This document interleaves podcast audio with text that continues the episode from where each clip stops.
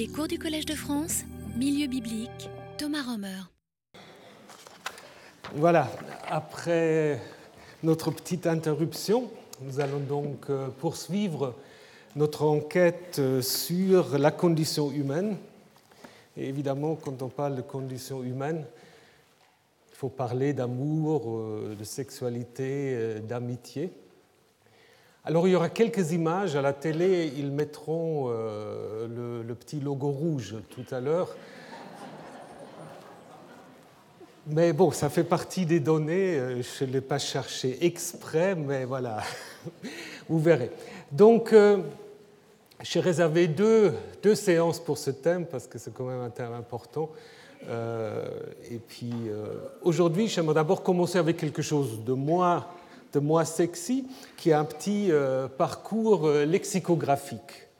Euh, premier constat qu'il faut faire, que l'hébreu, l'hébreu de la Bible, comme beaucoup d'autres langues sémitiques, ne fait pas de distinction entre amitié, amour, sexualité. Hein? Donc c'est toujours le même, surtout la même racine arabe. alors aimer, être ami, ça dépend comment on veut le traduire qui est une racine euh, du sémitique de l'Ouest. C'est surtout l'hébreu, on la trouve aussi à Ougarit, dont quelques inscriptions d'éléphantine, mais c'est quand même euh, surtout utilisé dans la Bible. Après, on a encore d'autres euh, racines comme yadad, mais qui n'existent qu'en substantive. par exemple, dans le nom David, hein, David qui veut dire en effet le bien-aimé. yadad veut dire aussi, comme Ahab, celui qui aime, l'amant, Dod, ou encore Yedidia. Yedidia, c'est le nom que David donne d'abord au fils qui lui est né de l'union avec euh, Bethsabée et qui est plus connu sous le nom de Salomon. Et puis vous avez d'autres mots qui aussi entrent dans le champ sémantique de l'amour, de l'amitié, s'attacher à quelqu'un, dabag, ou rapetz, avoir du plaisir, mais aussi désirer, désirer aussi érotiquement. Et finalement, l'acte sexuel n'est jamais décrit de manière euh, précise, mais on utilise souvent des euphémismes, comme yada, connaître, ça vous l'avez déjà vu, Adam qui connaît Ève, ou encore coucher avec, pour ça aujourd'hui on l'utilise encore, ou encore aller vers, hein, beau elle. Donc il n'y a pas de distinction, ce que fait le grec par exemple, entre Eros euh, agapé ou philia, hein, l'amour érotique, agapé, euh, l'altruisme ou euh, l'amour du prochain, et philia, l'amitié.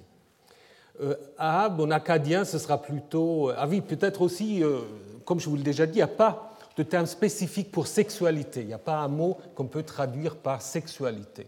Comme en hébreu biblique, il y a très peu de mots qui ont une signification abstraite.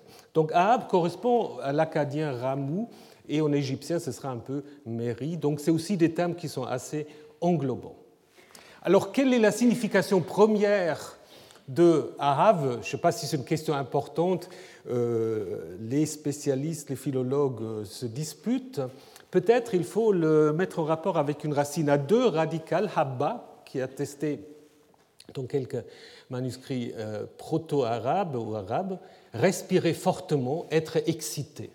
Alors à ce moment-là, euh, arabe à l'origine aurait été en effet simplement l'attraction sexuelle, mais ça reste discuté.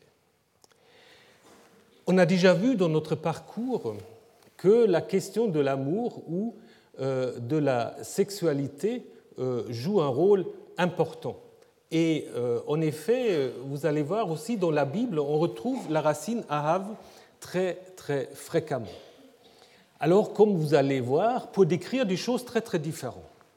D'abord, euh, une relation d'affection entre un homme et une femme. Bon, ça c'est traditionnel. Euh, Michal et David, par exemple, Michal aimait David, on le dit à Saül, la chose lui convient. Donc c'est l'amour entre un homme et une femme. Il y a d'autres grands couples euh, dont on parle d'amour, Isaac, Rebecca, Samson, Dalila, etc. Mais aussi un texte qui euh, oppose l'amour et la haine. Donc en fait la racine sana, haïr, c'est le terme un peu opposé à Ahav. Comme ce texte, euh, je reviendrai la semaine prochaine,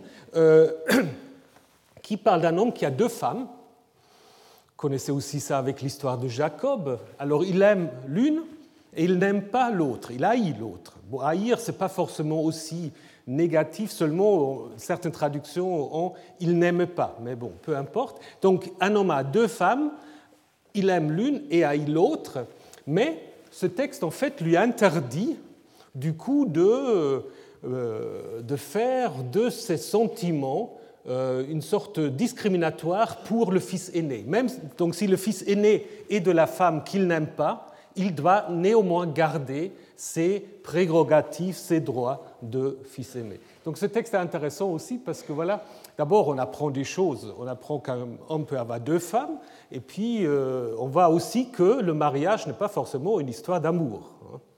Ça, euh, je reviendrai aussi là-dessus. Alors après, ça peut être une relation entre deux hommes, Jonathan et David. Dès que David a achevé de parler à Saül, Jonathan s'attacha, donc là vous avez Dabak, à David, et Jonathan l'aima comme lui-même. Alors, est-ce l'amitié ou l'amour? Je reviens sur cette question la semaine prochaine. Relation entre un père et un fils. Bon, ça, euh, c'est lui qui euh, ménage son bâton, déteste son fils. Donc, c'est lui qui aime son fils, il faut qu'il le frappe. Donc, là aussi, vous avez une idée de l'éducation, de la pédagogie à l'ancienne. Donc, euh, le bâton joue un rôle important. Hein. Et aussi, dans le décalogue, évidemment, on n'a jamais l'inverse. En fait, on n'a jamais l'amour des enfants vers les parents. On a dans le décalogue l'incitation à honorer, kavod, les parents. Deutéronome 21, dans le même contexte de ce que je viens vous montrer, dit qu'un fils rebelle doit être lapidé. Hein. Deutéronome 27, euh, celui qui méprise le père ou mère ou la mère est maudit. Ensuite, on a aussi des histoires d'amour, toujours euh, d'affection, euh, entre un esclave et un maître, dans le texte du Code d'alliance. Si un esclave qui peut être libéré Hein, parce qu'il y a des esclavages, le terme n'est pas tout à fait juste, hein, des travailleurs forcés qui se vendent pour une certaine durée. Au moment de la libération, euh, ce travailleur, l'esclave, peut dire J'aime mon maître, alors il reste dans sa maison. Comme la femme, quand il se marie, reste dans la maison de l'homme. Et puis il y a évidemment l'amour du prochain, hein, que vous connaissez tous. Tu aimeras ton prochain comme toi-même. Grande question qui est le prochain? Repris aussi dans le Nouveau Testament, mais qui est mon prochain euh, Le texte du Lévitique va préciser, quelques versets plus loin, que le prochain n'est pas seulement quelqu'un du propre clan ou de la tribu, mais aussi l'immigré, puisque on trouve, vous traiterez l'immigré qui séjourne avec vous comme l'autochtone entre vous, tu l'aimeras comme toi-même. Hein. Donc l'immigré aussi. Vous avez peut-être remarqué qu'on passe du pluriel au singulier, Certains vous diront, voilà quelqu'un qui a ajouté ça, c'est possible, mais pas tout à fait sûr. Et puis aussi, évidemment, l'idée que euh, le prochain, c'est l'ami. Hein. donc un vrai ami, en effet, est plus attaché qu'un frère, toujours avec la même racine. Et puis on trouve l'amour, alors, ça va peut-être vous étonner un peu, dans un contexte politique. Hein. un vassal aime son patron, son suzerain. Hein.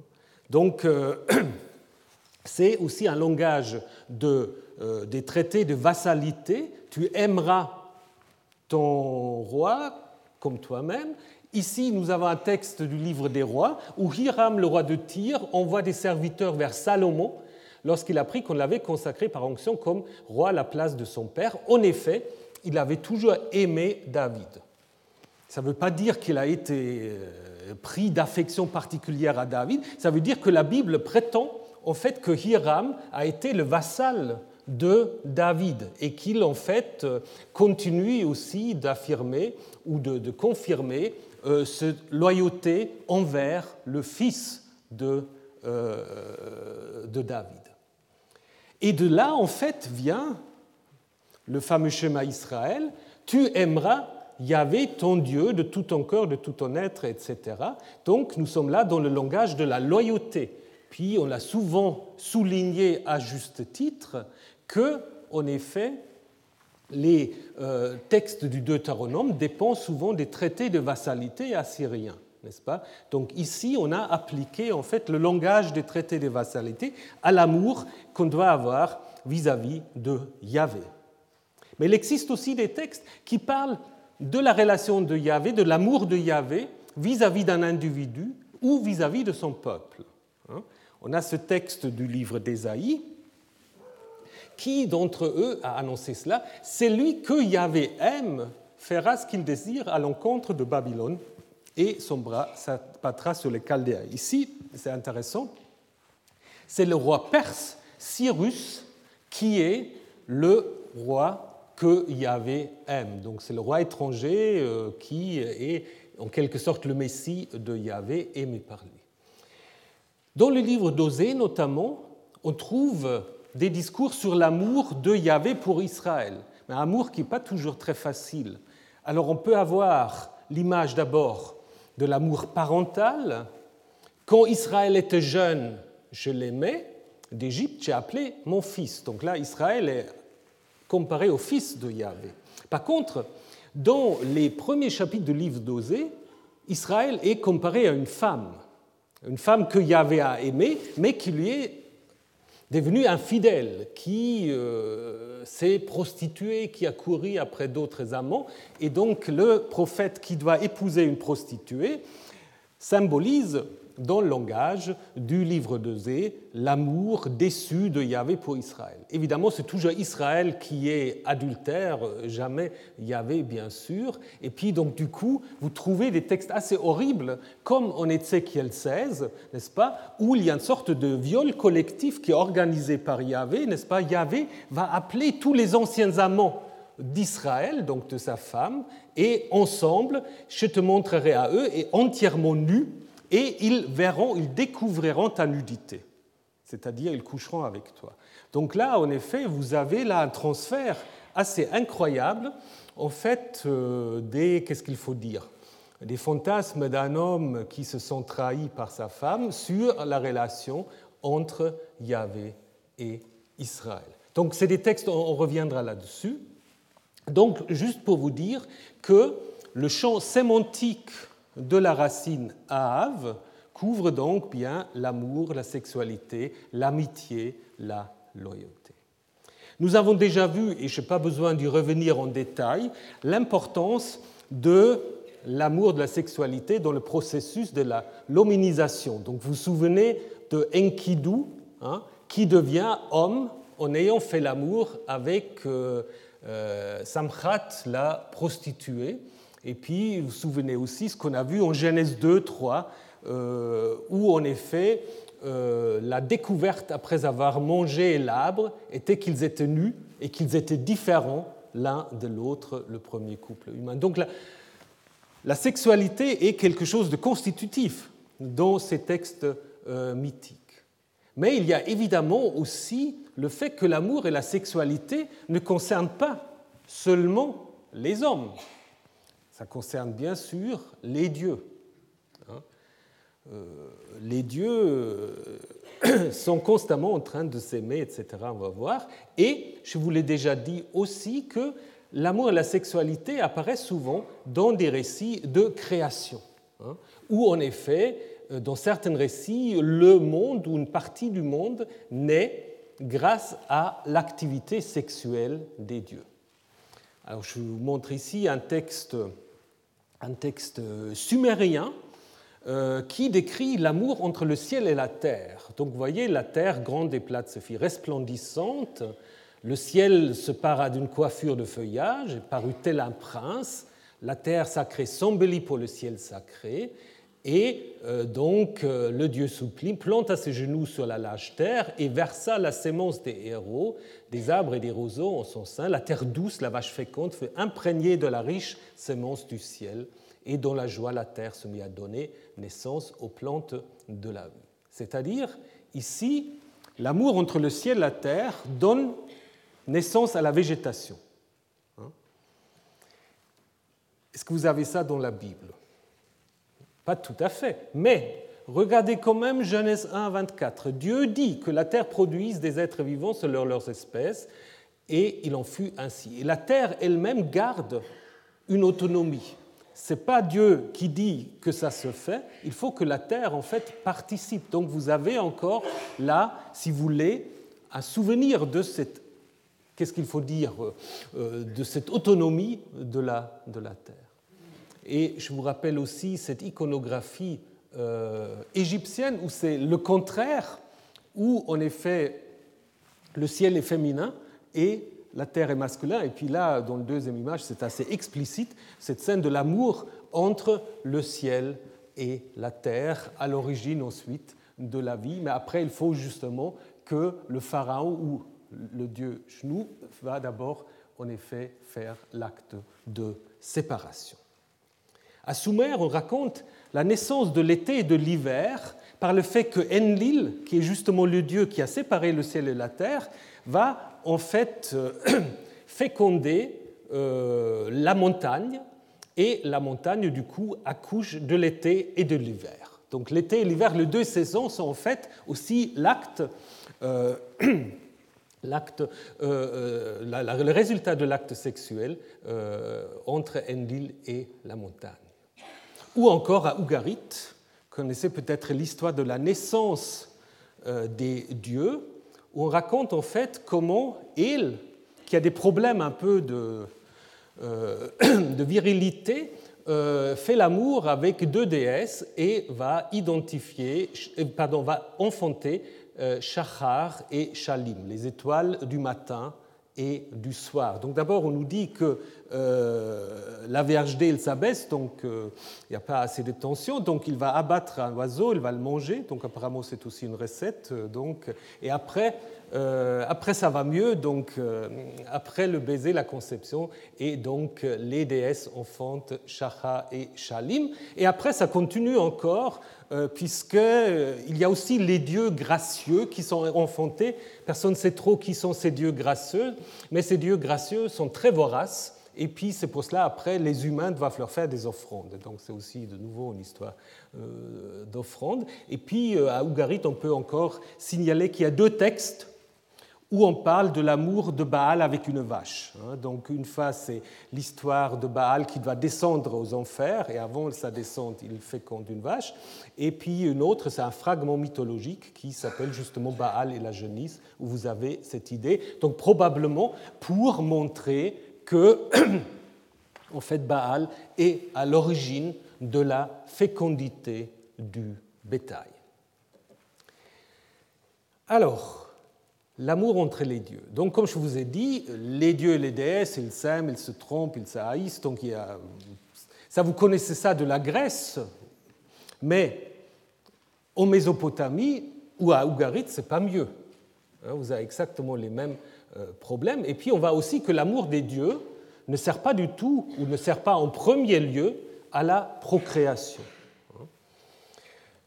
Vous avez par exemple un poème euh, qui euh, peut être daté parce qu'il mentionne le roi babylonien Abieshu, donc voilà, probablement faut le dater entre 1711 et 1684, donc lors de son règne, et qui célèbre l'union de Nanaï alors, est-ce que c'est une autre déesse ou est-ce que c'est juste un nom pour Ishtar? Peu importe, certains disent c'est une autre déesse de fertilité, d'autres disent c'est juste un nom en fait pour Ishtar, et un dieu dont on ne sait pas grand-chose, Muati. Et ce qui est assez intéressant, euh, c'est quand vous regardez ça, vous avez déjà une sorte de, dialogue. Euh, voici mes charmes, réveille-toi, laisse-nous faire l'amour. Euh, donne-moi ce que je veux de tes délices ou Muati, ta manière de faire l'amour est comme du miel. Donc vous avez déjà une sorte de dialogue, ce qui vous rappelle peut-être déjà quelque chose, le cantique des cantiques. Hein. Je reviendrai là-dessus. Donc apparemment, cet acte d'amour euh, sert euh, dans ce fragment aussi à garantir la prospérité pour le dieu de Babylone. C'est grâce à cet acte amoureux que tout va bien pour le roi de Babylone. Mais évidemment, quand on parle de sexualité, la déesse euh, principale, c'est évidemment Ishtar ou Inanna. Nous l'avons déjà rencontrée euh, dans l'épopée de Gilgamesh, qui est sans doute la déesse la plus, euh, la plus populaire. Donc il y a toutes sortes de représentations ici euh, nu trônant sur deux animaux, des. Qu'est-ce que c'est des. Ne sais pas, des biches, des gazelles, peu importe, on reviendra là-dessus. Mais ce qui est intéressant aussi, que nous avons un texte qui n'est pas de nouveau sans rappeler la Genèse, où on nous raconte que Ishtar, elle a dû aussi faire l'apprentissage de l'amour. Elle ne savait pas toujours. Et on trouve dans ce texte l'idée qu'elle se trouve avec son frère Utu, qui est donc le soleil, dans un pays euh, mystérieux qui s'appelle le Cour, K-U-R. Euh, alors, euh, tous les sumériologues, chaque sumériologue a son idée ce que c'est le cours, le cours. en fait, c'est d'abord simplement le pays. Mais quel pays Est-ce que c'est les enfers Est-ce que c'est le paradis Tout est possible. Je vous montre le texte. donc, Ishtar dit, ou Inanna, moi, ce qui touche aux femmes, faire l'amour, je ne connais pas. Embrasser, je ne connais pas. Ce que se trouve dans le cours, je veux que nous en mangions. Ce que se trouve dans le cours des cèdres, dans le cours des cypres, je veux que nous en mangions. C'est intéressant. Apparemment, ce texte suggère que l'apprentissage de l'amour, la sexualité par Ishtar s'est fait par le fait qu'elle a mangé des fruits qui se trouvent dans le pays de Cour. Bon, alors, euh, si on fait ça en relation avec Genèse 2, on peut se dire le pays de Cour, c'est peut-être quand même en quelque sorte le Gan Eden, hein, je ne sais pas. Mais bon. Ishtar est évidemment surtout connu à cause de son lien compliqué avec Dumuzi, hein, ou Tammuz, qui est un roi berger divinisé et qui a dans certains textes un rival, un rival non pas En, mais Enkidu, qui est un dieu fermier. Et Ishtar hésite un peu entre les deux. Bon, euh, finalement, c'est quand même euh, Dumuzi qui l'emporte. Et ce désir d'Inanna donne lieu à toutes sortes de poèmes. Euh, par exemple, un poème que Ishtar compose en fait pour son sexe, pour sa vulve. Et de nouveau, nous avons une sorte de dialogue ou euh, une sorte d'alternance entre Ishtar et un cœur, donc ma vulve qui euh, la labourera, ô dame souveraine, le roi la labourera pour toi, le roi Dumuzi va la labourer, et puis Ishtar qui parle entre mon berger, amont d'Ishtar, etc. Donc vous avez là de nouveau cette idée d'un dialogue amoureux Ishtar Dumuzi, euh, qui de nouveau contient quelques références, ou disons quelques parallèles euh, avec le cantique de Cantique. L'histoire entre Ishtar et Dumuzi n'est pas seulement une histoire d'amour, ça vous le savez.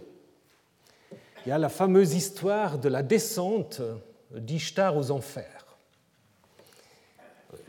Le texte est appelé comme ça par les modernes, hein, descente d'Inanna ou d'Ishtar aux enfers. Nous avons comme pour Gilgamesh, comme pour d'autres textes, différentes versions, avec des fins différents, euh, une version euh, d'Assur, une version de Ninive, ne sont pas tout à fait égales. Ninive, euh, évidemment, de nouveau la fameuse bibliothèque du roi Assurbanipal.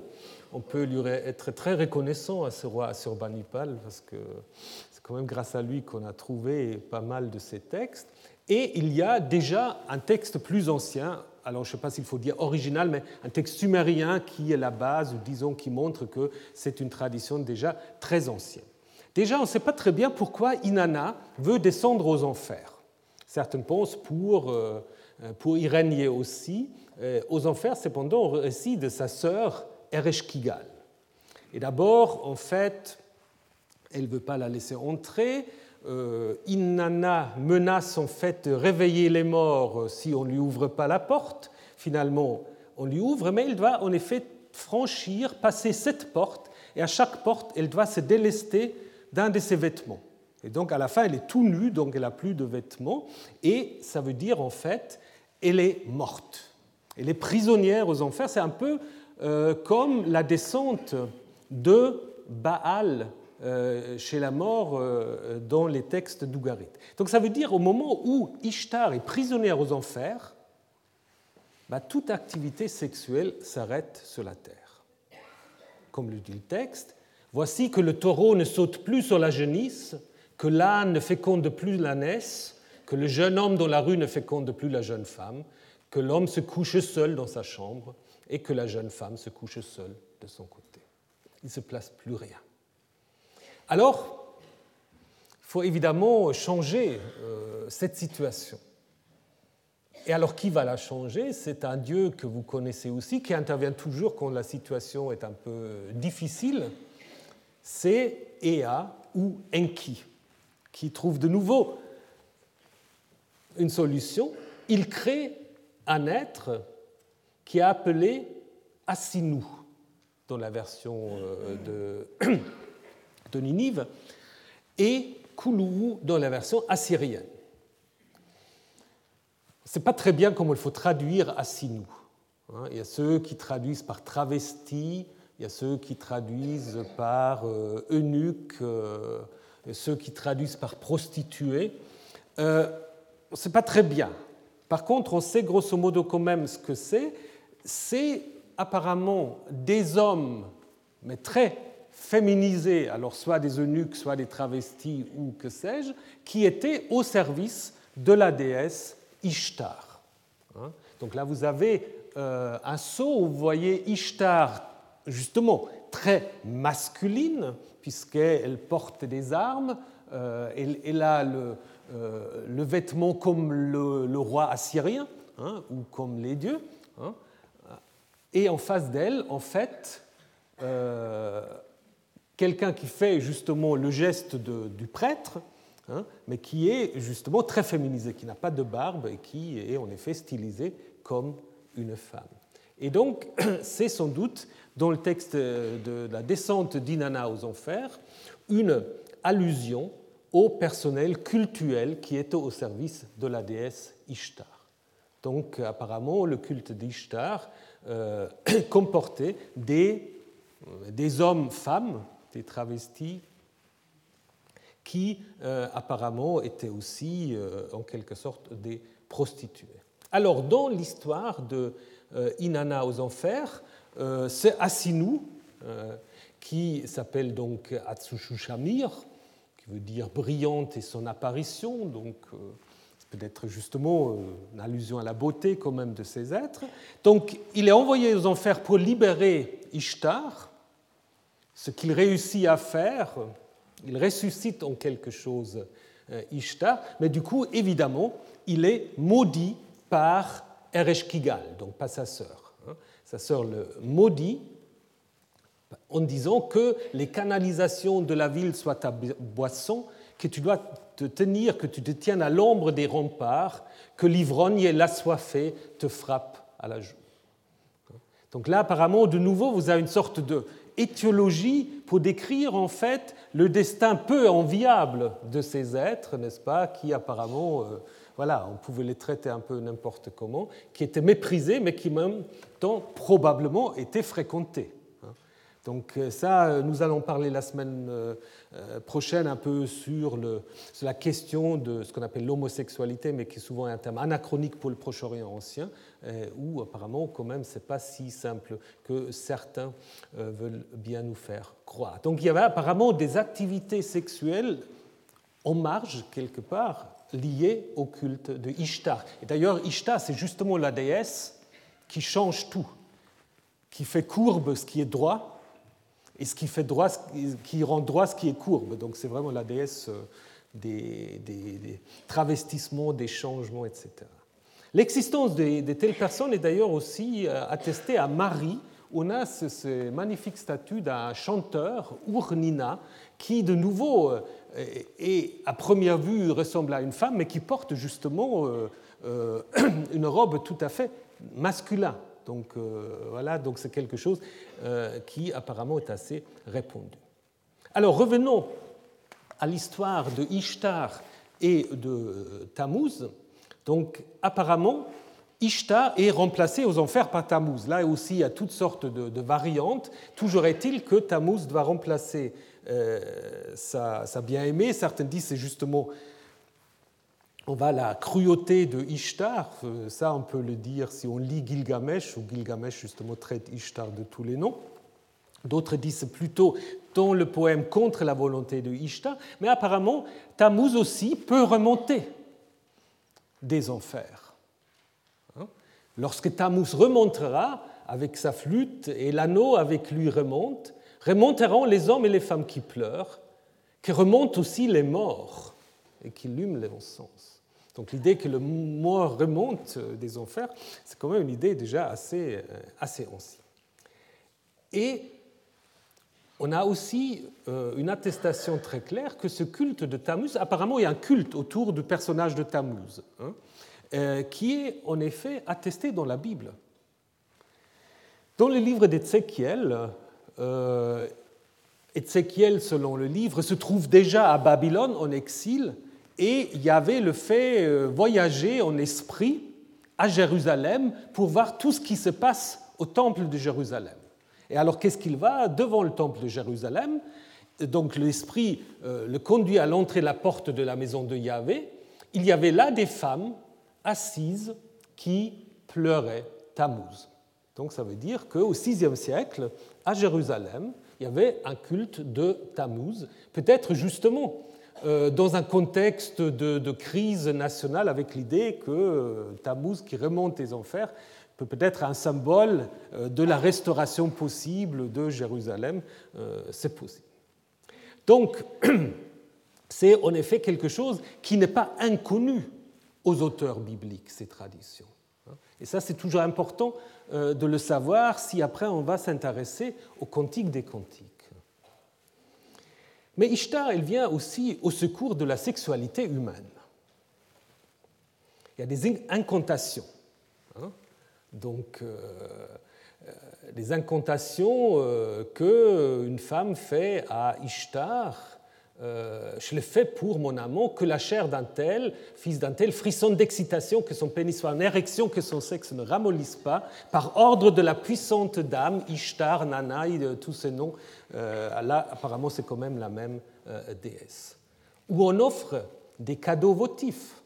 On connaît ça dans le catholicisme, mais déjà à l'époque, lorsque quelqu'un était guéri de son impuissance, il offrait à Ishtar une vulve en lapis lazuli ou euh, une étoile en or, donc euh, euh, aussi, apparemment ici aussi plutôt, pour la, la, convaincre d'intercéder pour lui avec Dumuzi, ton amant, etc. Donc une fonction qu'on trouve aussi en Égypte pour Hathor, la maîtresse de la vulve. Autre thème très important, pas seulement en lien avec Ishtar, mais en lien avec la sexualité dans le Proche-Orient. Et de nouveau, euh, je vais dire peut-être des choses qui ne vont pas plaire à tout le monde, c'est ce qu'on appelle le mariage sacré. Qu'est-ce que c'est le mariage sacré? Kyrosgamos, en fait, ça vient du grec, hein, donc, où on a en effet beaucoup de, rituels autour euh, de l'union sexuelle entre les dieux mais on trouve ça aussi dans le Proche-Orient ancien. Il y a tout un débat ce que ça veut dire vraiment ou comment il faut utiliser le terme. Dans la vision traditionnelle inaugurée par Fraser notamment, euh, après euh, surtout très populaire par Kramer et Jacobsen, l'idée c'est que lors d'une fête importante, probablement la fête du Nouvel An, le roi couche publiquement avec une prêtresse, une prostituée, pour symboliser l'amour de la déesse Ishtar ou une autre avec le roi et pour assurer la fertilité du pays. Quand on lit les textes, ce n'est pas si clair que ça. C'est-à-dire, il y a beaucoup de textes qui mettent en scène cet amour, mais on a l'impression souvent que c'est un rituel royal, plus pour légitimer le roi, euh, que pour garantir la fertilité du pays. Bon, on peut dire aussi, c'est peut-être pas si éloigné, et de toute manière, on peut aussi se poser la question si cette expression de mariage sacré euh, n'est pas un terme très général et que ça ne reflète pas forcément euh, exactement le même rituel depuis l'époque sumérienne jusqu'à la fin du premier millénaire. Parce que si vous prenez mariage sacré dans un sens très très large. Vous l'avez aussi euh, dans le christianisme naissant. Qu'est-ce que c'est autre la naissance virginale euh, de Marie dans, l'évangile de Luc ou Matthieu que la reprise de ce thème du mariage sacré hein, dans l'autre sens, hein, où la femme est justement devient enceinte grâce à l'intervention divine. Là, c'est quelque chose qui, en effet, on le retrouve aussi d'autres, dans une autre manière, dans la mystique, hein, dans la mystique juive, euh, chrétienne, musulmane, où il y a toujours en fait ce, désir, souvent très érotique, d'un lien entre le divin et l'humain. Hein. Si vous prenez la mystique, c'est très érotique. Hein. Et il y a beaucoup de gens qui pensent en effet que cette idée du mariage sacré euh, continue en fait euh, de manière modifiée dans, ces, euh, courants religieux. Bon. Alors, donc cette rencontre entre le dieu de l'orage et sa parèdre est en quelque sorte un thème qui voilà, est lié à la royauté et un texte qui est bien documenté est le texte qui nous met en scène les amours entre Nabou et Tashmetu. Nabu, c'est euh, le dieu assyrien de la sagesse, euh, de l'écriture, hein, et qui est aussi mentionné une fois dans la Bible hébraïque, dans un texte du livre d'Ésaïe. Donc il est aussi connu par euh, les auteurs bibliques. Et de nouveau, vous avez dans ce texte donc, de l'époque néo-assyrienne, 7e, 8e, 7e siècle, de nouveau ce dialogue entre euh, donc euh, Tashmetu, la parèdre de Nabou, qui lui demande de lui donner des boucles d'oreilles, euh, qui en effet est ensuite décrit par Nabou comme un être tout à fait magnifique, dont les cuisses sont une gazelle dans la steppe, dont les chevilles sont une pomme de printemps, dont les talons sont des obsidiennes, etc. Et finalement, elle va entrer dans la chambre on va sortir dans le jardin, hein, et puis euh, on va manger des fruits, donc vous pouvez aussi vous imaginer ce que ça signifie. Donc là, de nouveau, structure en dialogue avec un cœur qui intervient hein, et qui en fait commente euh, cet acte amoureux. Nous connaissons assez bien ce rituel, puisque nous n'avons pas seulement le poème, nous avons plusieurs textes assyriens qui nous attestent qu'il y avait vraiment un rituel autour de l'union entre Nabou et Tashmetu. Nous avons des lettres écrites, par exemple, par le maire de Kala, euh, pourquoi le maire et pas le prêtre, de Khatsanou, on ne sait pas très bien, mais enfin, euh, qui en effet raconte un rituel au moins de Ayaru, Iya, donc le printemps, mars-avril, euh, où justement euh, il appelle ça un rituel pour garantir la vie, hein, du prince héritier Assurbanipal. Donc de nouveau, c'est en faveur en fait du roi. On a d'autres lettres qui confirment ce rituel avec quelques modifications, mais on trouve quand même toujours un certain nombre d'éléments.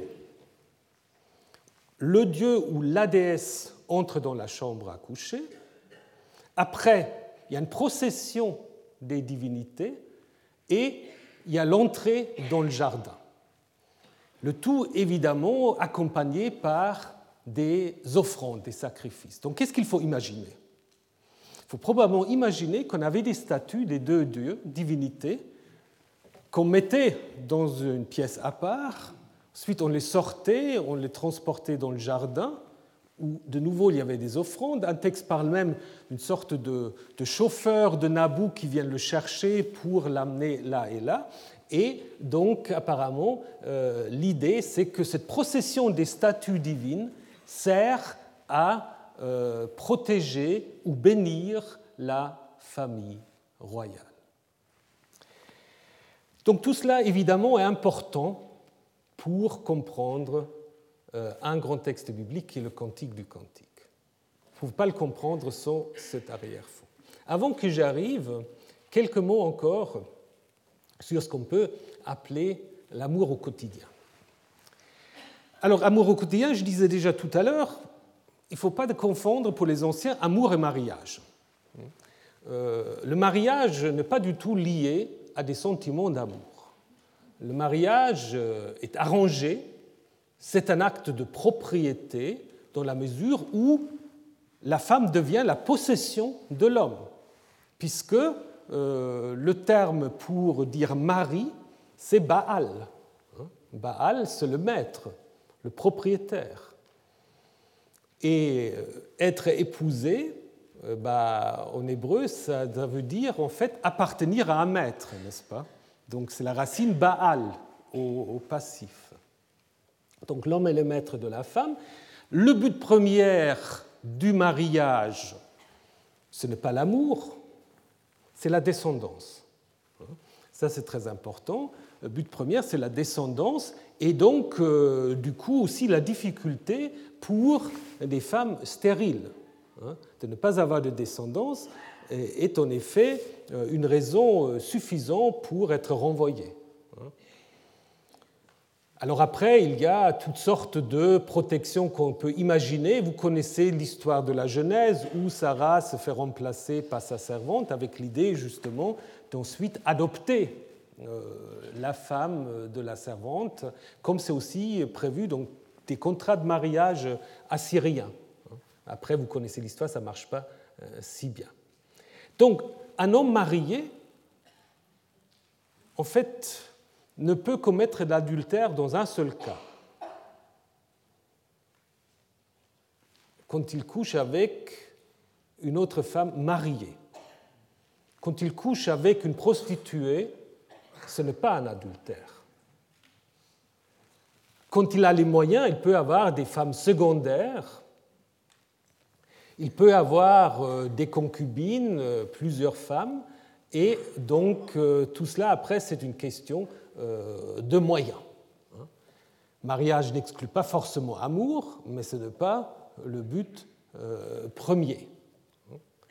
C'est mieux quand il y a l'amour, mais en même temps, on est obligé parfois aussi, euh, bah, penser à l'histoire de Jacob, n'est-ce pas Qui d'abord est obligé, c'est un peu comme le texte de Deutéronome 21, qui d'abord est obligé en fait d'épouser une femme qu'il n'aime pas, hein, pour ensuite épouser la femme qu'il aime. Alors, j'aimerais aussi vous montrer euh, l'importance euh, de l'amour, de, la sexualité dans, des représentations, euh, oui, on peut quand même dire un peu pornographiques. en Égypte, par exemple, vous avez, donc là, c'est des tessons, donc on va vraiment, c'est des graffitis, c'est pas le grand art, n'est-ce pas Où vous avez un couple qui se touche les, les sexes, avec des gens derrière, on ne sait pas trop ce qu'ils font. Euh, bon, je vous laisse euh, contempler, euh, je n'ai pas besoin de commenter. Ce qu'on a souvent aussi en Mésopotamie, ce qui est très intéressant, c'est ces, modèles de, lits qui ne sont pas très très grands, des, lits donc en argile sur lesquels en fait on a un couple qui, qui fait l'amour, donc quelque chose comme ça. Euh, et qui sont fabriqués apparemment de manière assez fréquente. Alors est-ce qu'on donnait ça comme cadeau de, mariage? Est-ce que c'était une euh, manière de stimuler euh, l'envie sexuelle? On ne sait pas très bien, mais on, en a trouvé beaucoup d'exemplaires. Hein. On a trouvé aussi des, représentations beaucoup plus, plus explicites, n'est-ce pas, de, de l'acte sexuel. Ça, c'est intéressant aussi parce que c'est un thème très souvent où la femme, pendant l'acte sexuel, boit la bière, euh, boit la bière avec euh, une paille. Là aussi, bon, euh, on peut interpréter ça de toutes sortes de manières, et puis voilà, c'est n'est pas moi qui va écrire l'histoire de la sexualité, elle a déjà été écrite par Michel Foucault, donc vous lisez ça. Il, il s'y intéressait aussi un peu à ces choses-là. Bon, mais avec tout ça, maintenant vous êtes armés pour euh, affronter le cantique des cantiques. Alors, je ne sais pas si on va tout finir aujourd'hui, mais d'abord, évidemment, c'est un texte assez étonnant à l'intérieur de la Bible. Hein. Euh, Shir Hashirim, le cantique des cantiques. Alors, comment il faut, euh, il faut l'interpréter? Est-ce que c'est le cantique qui a gagné un concours comme le concours Eurovision des chansons? Probablement pas. Certains ont pensé quand même qu'il y avait des sortes, parce qu'il y a des sortes de, compétitions de, chansons. Euh, est-ce que c'est le plus beau des cantiques, puisque le superlatif, euh, justement, peut s'exprimer en hébreu comme ça hein? Ou est-ce que c'est simplement aussi le cantique qui est composé de plusieurs cantiques. Hein? Et ça, ça pose justement après la question sur laquelle je vais revenir de l'organisation euh, de ce texte. Donc, le cantique euh, est attribué au roi Salomon. Donc, euh, selon la tradition, c'est le roi Salomon qui est l'auteur de ce texte. Et en effet, en roi 5, on dit qu'il composa plus que 1000 chants, 1005 chants. Hein. Et puis on sait aussi qu'il aima beaucoup les femmes, donc tout cela évidemment le prédispose euh, comme auteur euh, du cantique. Évidemment, euh, c'est une attribution, je dirais, idéologique qui a peut-être aussi la fonction de faciliter l'entrée de ce texte dans le canon biblique. historiquement, ce n'est pas le roi Salomon qui a écrit ce, ce, ce cantique. Alors, comment faut-il le dater? Certains ont quand même proposé déjà le 9e siècle avant notre ère, puisqu'on mentionne la ville de Tirza, et Tirza, brièvement, était la capitale du royaume du Nord. Mais ça, ça me semble un tout petit peu difficile, surtout au 9e siècle. Est-ce qu'on peut déjà imaginer euh, autant de, euh, de littérarité, euh, littéralité, donc de, de la comment dire, des capacités d'écrire des choses comme ça en Israël, difficile de savoir. Euh, on a dit aussi que voilà, il y a des liens avec euh, la, poésie, amoureuse égyptienne dont certains textes datent de la fin du deuxième millénaire, mais ce n'est pas à cause de cela que le texte biblique doit dater euh, du IXe siècle. Je pense qu'il doit dater beaucoup plus tard. Otmar Kell, qui aussi a beaucoup insisté sur l'influence égyptienne, beaucoup plus que mésopotamienne, a essayé de le dater entre le 8e et le 6e siècle en disant que c'est à ce moment-là qu'il y a une grande influence égyptienne euh, dans le Levant, ce qui est juste.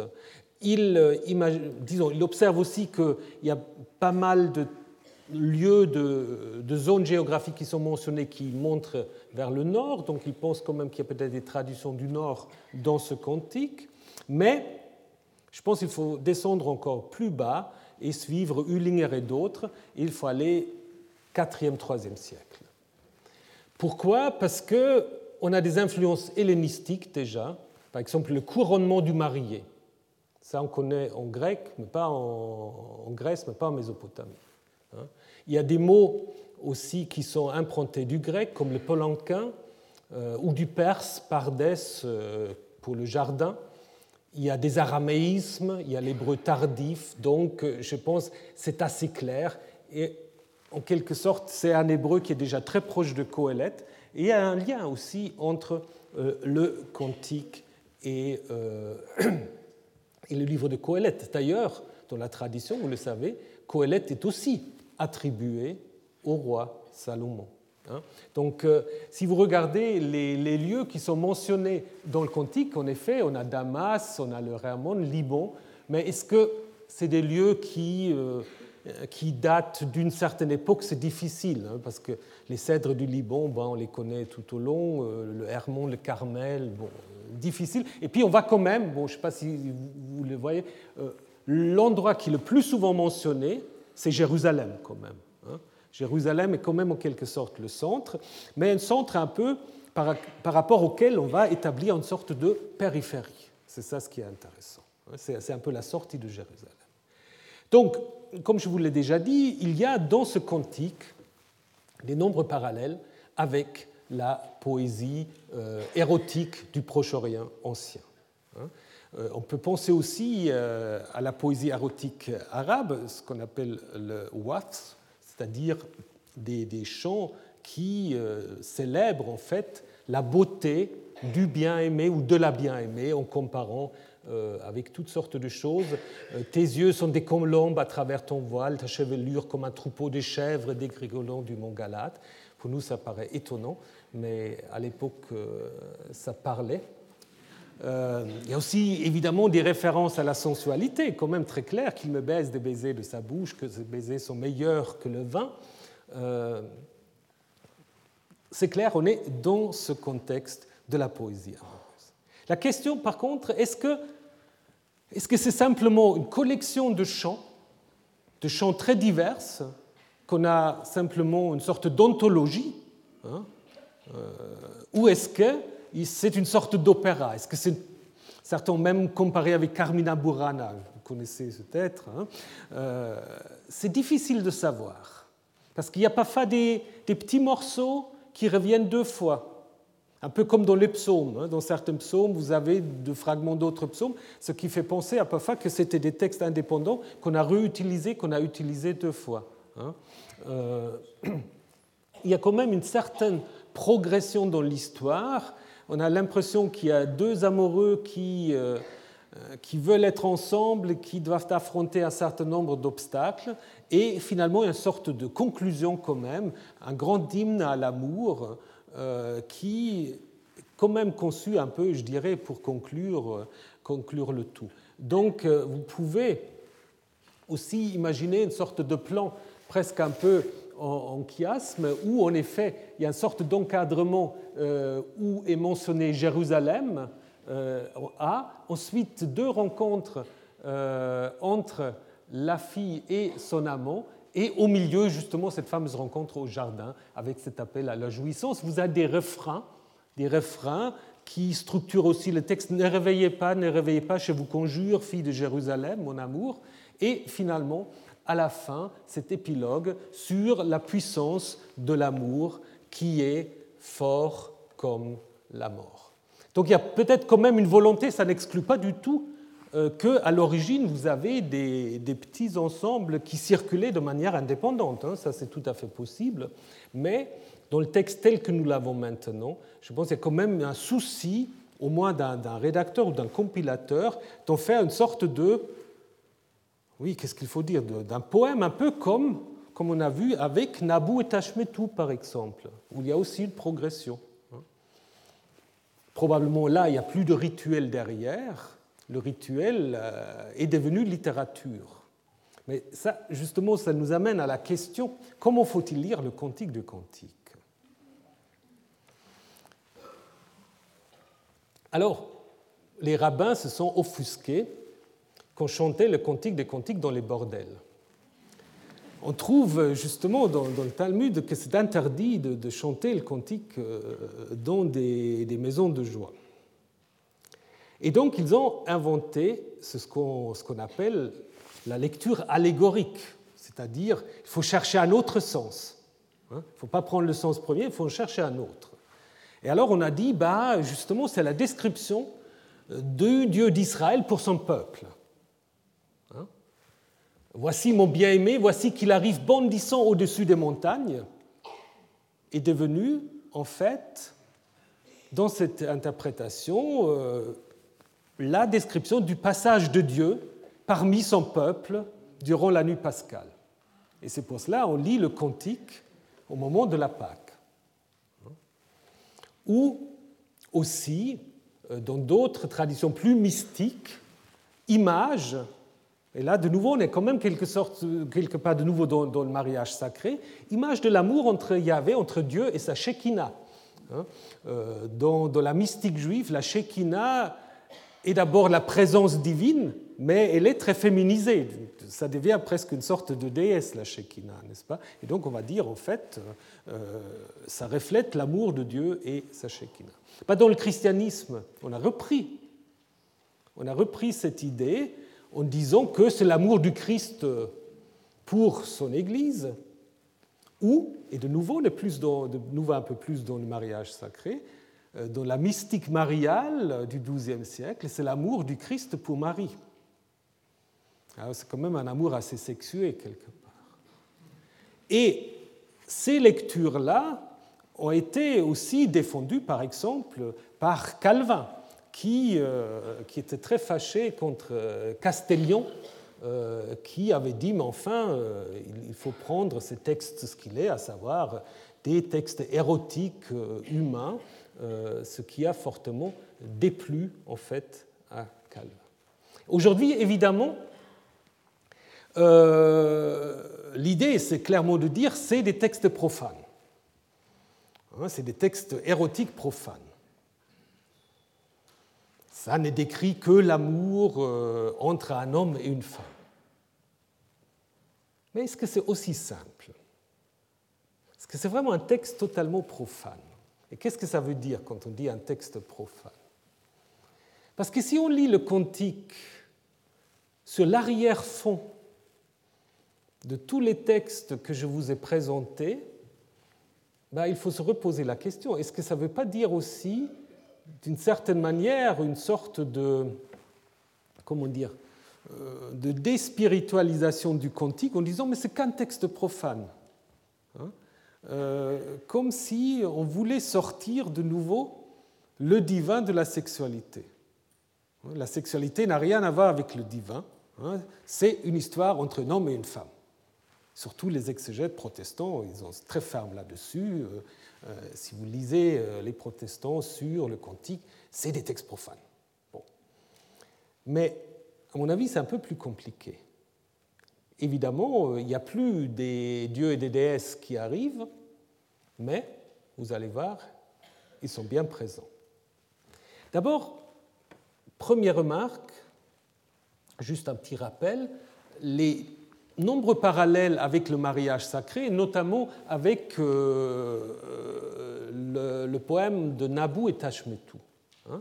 Je vous ai mis simplement ici, je ne vais pas les commenter euh, dans tous, les, dans tous les détails, mais simplement pour vous montrer que vous retrouvez un certain nombre d'éléments, euh, bah, les, les, boucles d'oreilles, les comparaisons avec les gazelles, euh, la lazuli, euh, la chambre à coucher, le jardin, manger des fruits, la colombe, etc. Je vous laisse simplement suivre.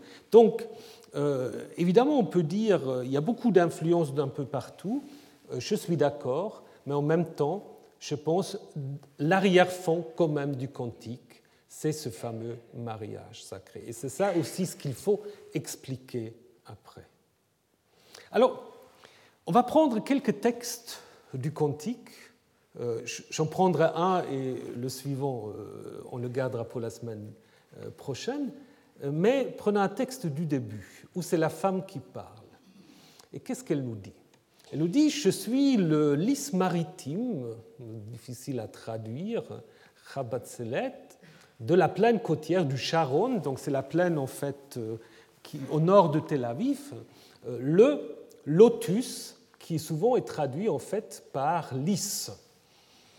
Mais comme a dit Haute-Marquet, lys c'est une petite fleur un peu euh, un peu modeste, alors le lotus, c'est autre chose, et donc euh, là de nouveau il pense que c'est un peu... Euh, bon, on a peut-être suivi simplement le grec, mais on a dit aussi une femme, elle ne peut pas trop... Euh, mais probablement que Shoshana, qui a donné Suzanne d'ailleurs, Shoshana, hein, c'est le lotus des vallées.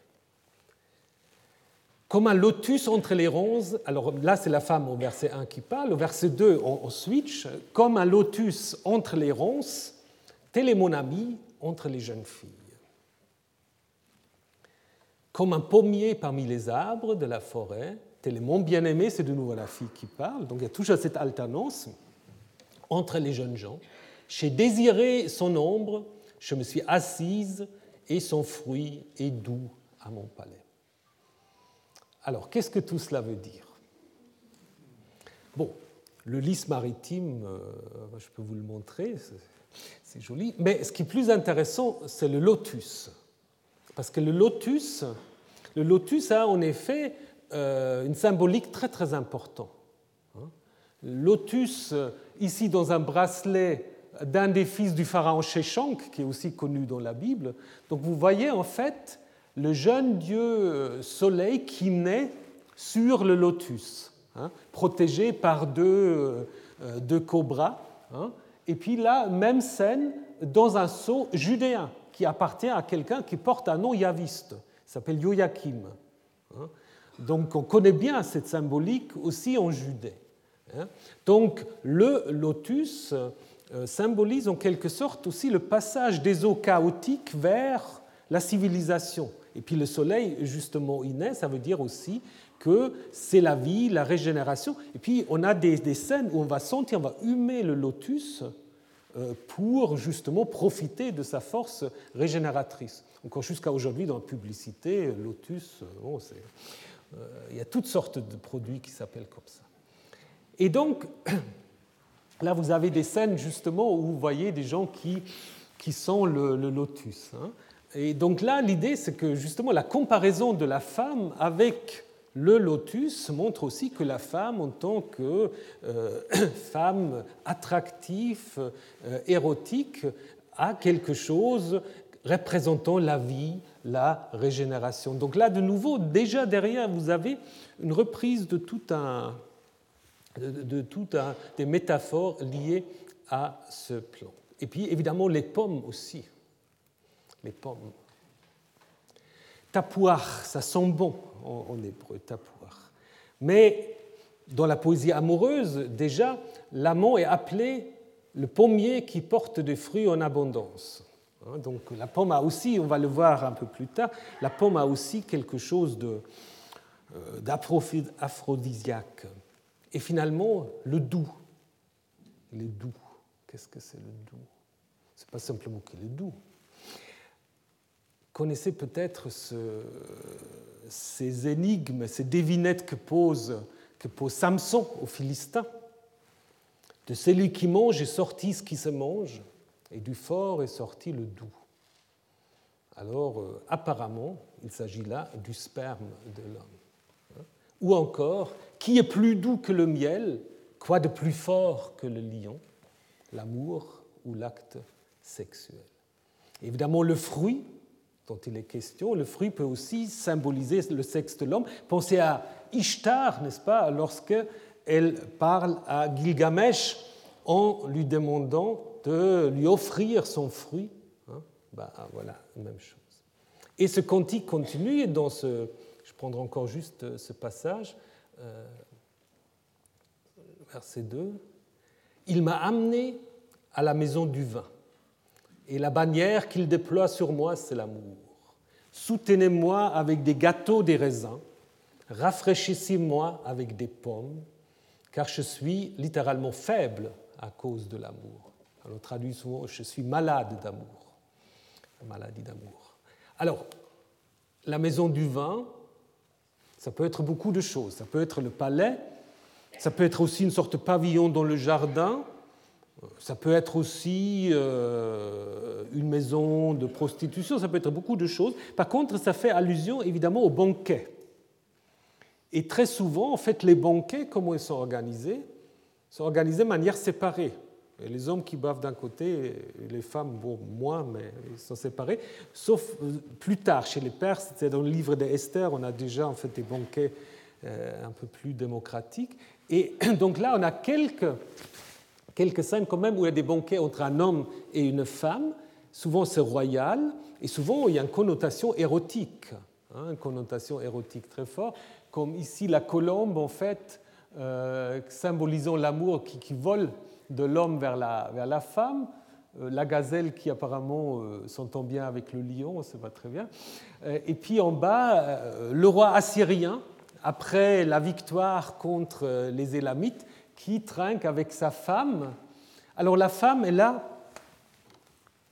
on ne va pas très bien, la femme elle a un diadème ici, coiffe qui symbolise la ville de Assur, c'est avec des murailles comme ça. Alors est-ce que ça veut dire que euh, le roi va de nouveau s'unir avec sa ville, avec Assur, n'est-ce pas, après avoir bu euh, le vin avec elle? Là aussi, en bas, on ne va pas trop bien non plus. Il y a, euh, il y a sur, le sur la chaise et puis aussi sur la table en bas des animaux symbolisant aussi Ishtar, des gazelles, des lions. je reviendrai là-dessus. Et qu'est-ce que c'est cette histoire des gâteaux de raisin? Alors, ces gâteaux de raisin sont donc liés au culte de la déesse. On a ça plusieurs fois dans la Bible où on dit les femmes pétrisent la pâte pour faire des gâteaux pour la reine du ciel, hein, dans le livre d'Ésaïe. Et justement, Isaïe dit, bah, aussi longtemps qu'on a pu faire les gâteaux pour la reine du ciel, ça allait bien. Et quand on a arrêté à faire cela, le malheur est arrivé. Et puis, apparemment, euh, il y avait même des moules avec une déesse euh, qui servait en fait à fabriquer ces gâteaux. Donc, en fait, la déesse elle-même, elle était représentée par ces gâteaux qu'on mangeait, euh, mangeait ensuite. Hein. Donc, vous voyez que la déesse, elle est quand même très présente. Je vous ai déjà dit que la pomme a aussi cette fonction aphrodisiaque. Et finalement, vous le voyez dans cette incantation assyrienne, la belle femme suscite l'amour. Alors Inanna qui aime les pommes, Ishtar aime les pommes, et les grenades suscitent la puissance. Alors qu'est-ce qu'il faut faire? Pour qu'une femme regarde le pénis d'un homme, avec une pomme ou une grenade, tu récites l'incantation trois fois. Tu la donnes à la femme, tu la su, c'est son jus. Cette femme viendra vers toi, tu peux faire l'amour avec elle. Donc euh, avec les pommes, euh, ça marche. Et donc la question ici, c'est si nous on lit la pomme, on ne pense pas à ça. Par contre, si quelqu'un euh, dans ce contexte du Proche-Orient lit ça, il, connaît ces choses-là, n'est-ce pas? Il pense à ça. Donc il y a constamment en fait cette présence quand même de la déesse quelque part. Et ce qui est intéressant, soutenez-moi avec des gâteaux de raisin avec des pommes, car je suis faible d'amour. Donc qu'est-ce que c'est cette maladie d'amour? Apparemment, elle est déjà tellement épuisée d'amour, mais elle veut encore des, aphrodisiaques pour euh, voilà, que l'amour reste, reste puissant et reste fort. Alors, la semaine prochaine, puisque le temps avance, la semaine prochaine, euh, je vais vous montrer encore deux textes. Vous voyez très bien, parce qu'on dit toujours euh, Yahvé est absent du cantique, il ne l'est pas tout à fait. Et je vais vous montrer aussi que Yahvé réapparaît en quelque sorte dans le cantique comme une sorte de nouvelle Ishtar. Euh, mais ça, on, verra la semaine prochaine. Et puis, on, parlera aussi des, sexualités censurées, euh, des sexualités réglementées, peut-être aussi un peu encore des questions d'amour et d'amitié. Alors, bonne semaine et à la semaine prochaine. Retrouvez tous les contenus du Collège de France sur www.colège-2-france.fr.